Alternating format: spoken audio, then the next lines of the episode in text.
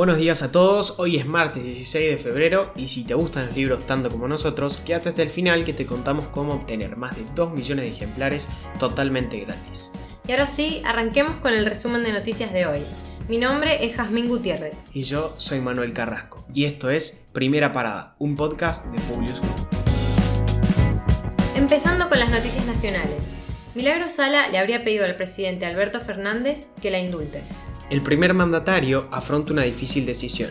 Las presiones partidarias le exigen el perdón a la dirigente social y una reforma judicial inmediata, mientras que desde la oposición considerarían esto como un ataque a la democracia republicana.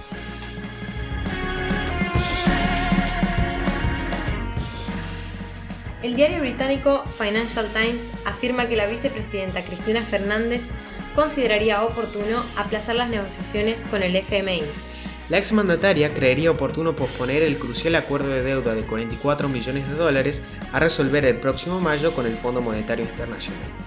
No es muy serio alcanzar un acuerdo cuando no se sabe si la economía va a mantenerse abierta o cerrada. Estamos en una emergencia, no es momento de apurar esto, afirmó una fuente cercana a la vicepresidenta. Todo indicaría que se aplazarán las negociaciones hasta observar una mejora en cuanto a la pandemia. A pesar de algunos faltantes, la Secretaría de Comercio, a cargo de Paula Español, informó que el resultado de la fiscalización del acuerdo de precios por la carne arrojó un alto cumplimiento generalizado. Esta noticia llega en contraposición a las denuncias por falta de stock y la baja calidad de la carne que puso a disposición el programa gubernamental. La tasa de devaluación de los contratos a futuro con vencimiento a seis meses se desplomó esta semana a 51%, frente al 84% del mes de enero. La variación se debió a la declaración realizada por el ministro de Economía Martín Guzmán acerca de la estimación de un cambio nominal oficial a 102 pesos por dólar para fin de año. Con el peso cotizando aproximadamente 89 pesos por dólar, eso representa una depreciación nominal de aproximadamente 25%, aún lejos de las expectativas de los operadores de 126 pesos por dólar para fin de año murió el campeón del mundo Leopoldo Luque a los 71 años de edad luego de haber contraído coronavirus en la provincia de Mendoza. Inserción laboral trans. Adrián Ezequiel Bracamonte, de 40 años, fue contratado por una empresa de seguridad y fue noticia. Es el primer trabajo en blanco que tengo, afirmó. La situación de la comunidad trans en el mercado laboral argentino es deplorable. Gran parte del colectivo se ve forzado a concurrir a empleos informales para subsistir. Ahora las internacionales. La OMS aseguró que China ocultó información a la comunidad internacional y que en diciembre de 2019 ya circulaba a gran escala el COVID-19 en la ciudad de Wuhan. ¿Cómo evitar un desastre climático?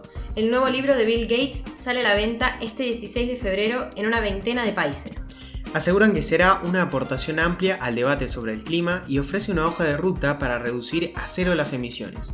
Una meta factible, pero que requerirá grandes avances tecnológicos. En las últimas semanas, Elon Musk ha sido noticia en más de una ocasión. Admirado por muchos, el magnate en conversación con Joe Rogan aseguró que su forma de vida no siempre fue saludable. He llegado a trabajar 120 horas semanales, dormí unas pocas horas diarias y en ocasiones lo hacía en el suelo de mi oficina en Tesla, aseguró. ¿Podría el Bitcoin llegar a valer 100 mil dólares a fin de año? Expertos en criptomonedas lo creen más que factible a pesar del bombardeo de críticas que se observaron la semana pasada. Por su parte, expertos en economía hablan de burbuja y alertan a futuros inversores, pero la moneda no deja de subir. Grandes compañías planean seguir los pasos de Tesla e invertir en la misma. Además, varios estados están planeando legalizar su uso para pago impositivo y transacciones materiales.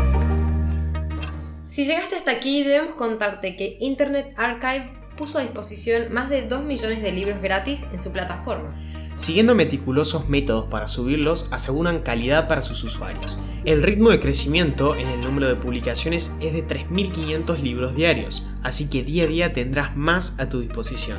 Te dejamos el link en la descripción de este episodio, así puedes acceder a este gran beneficio. Y con mucho para leer, los despedimos por hoy. Gracias por escucharnos. Esperamos tus sugerencias en nuestro Instagram publius.com.ar o en nuestro Twitter publius-group. Los esperamos mañana en el próximo episodio de Primera Parada. Y que tengan un muy buen día.